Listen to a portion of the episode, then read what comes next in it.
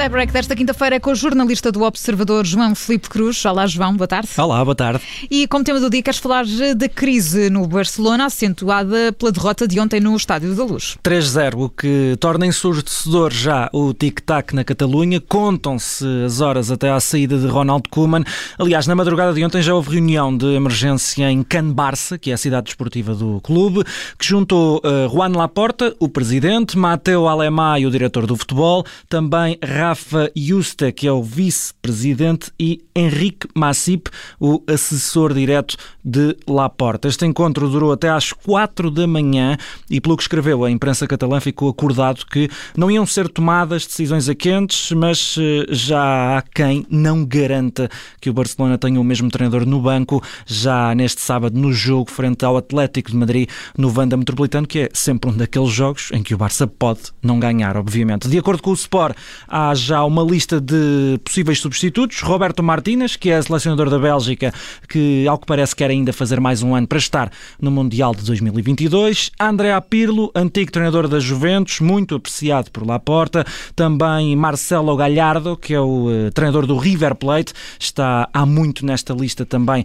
pelo trabalho que tem feito na Argentina. E ao preferido, Xavi Hernández, antigo médio do Barça, está no Al-Sadd, está uh, no sonho uh, das Arábias, não é?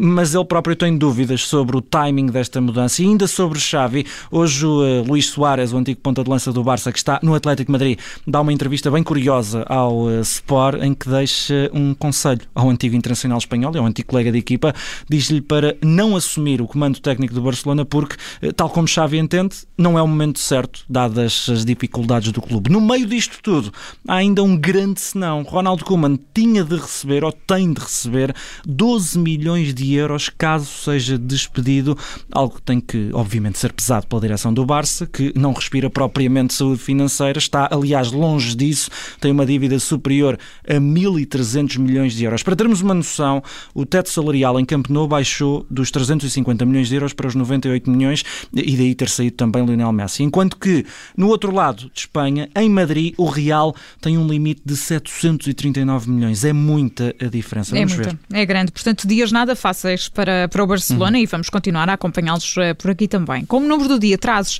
um intervalo de números, na verdade, 7 a 10. É essa a dúvida. É esse o número de combates de boxe considerados suspeitos nos Jogos Olímpicos do Rio de Janeiro em 2016, 7 a 10, de acordo com o jornal britânico The Guardian. É, é o resultado de uma grande investigação que ainda decorre às suspeitas de manipulação de resultados no torneio olímpico e as suspeitas apontam diretamente aos juízes. Eh, as dúvidas remontam até antes do torneio ainda. Houve quem não tivesse dúvidas de que estava tudo combinado, havia dúvidas relativamente a algumas decisões e um dos eh, atletas que foi mais vocal, entre aspas, eh, foi o irlandês Michael Conlan, que perdeu de forma polémica com o russo Vladimir Nikitin nos quartos de final do torneio olímpico. Conlan até gritou: são todos batuteiros e toda a gente sabe. Críticas direcionadas diretamente à Associação Internacional de Boxe, que até foi banida, entretanto, dos Jogos Olímpicos e cresce no seio do desporto, do boxe, cresce o medo que eh, a modalidade possa ser excluída também nos Jogos de 24, de 2024 em Paris. Tempos nada, nada fáceis para o boxe. Exato, vamos eh, perceber também o que vai acontecer neste hum. caso. E vamos acabar este tie-break com a memória do dia. Vamos recuar até 1998, quando o Arsenal criou, o Arsenal criou o caos na cidade de Londres, isto é a minha dicção hoje, e atrasou um jogo de, da Liga dos Campeões, João. É uma história muito engraçada. Tudo porque a UEFA reduziu a capacidade do mítico estádio de Highbury para 35 mil lugares. Claramente insuficiente para o Arsenal e ao longo da década de 90 ficava cada vez mais óbvio que o clube precisava de facto de um estádio maior. O que é que aconteceu? O Arsenal até já tinha feito uma proposta meio controversa para comprar o estádio de Wembley em 97, que não foi, obviamente, uhum. a lado nenhum, mas foi mesmo em Wembley que os Gunners fizeram os jogos caseiros da Liga dos Campeões. O primeiro foi precisamente no dia 30 de setembro de 98, frente ao Panathinaikos.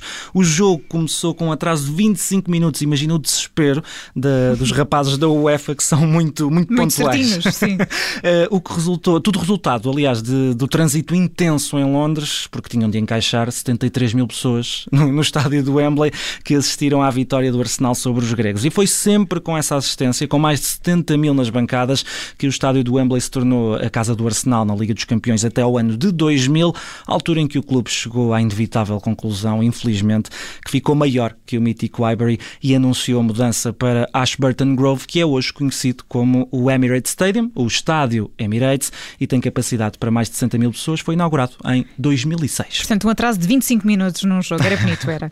Bom, o João Filipe Cruz eh, juntou-se a nós, é jornalista do Observador, juntou-se a nós no tie break desta quinta-feira. Obrigada, João. Bom trabalho. Até já. Bom trabalho. Até já.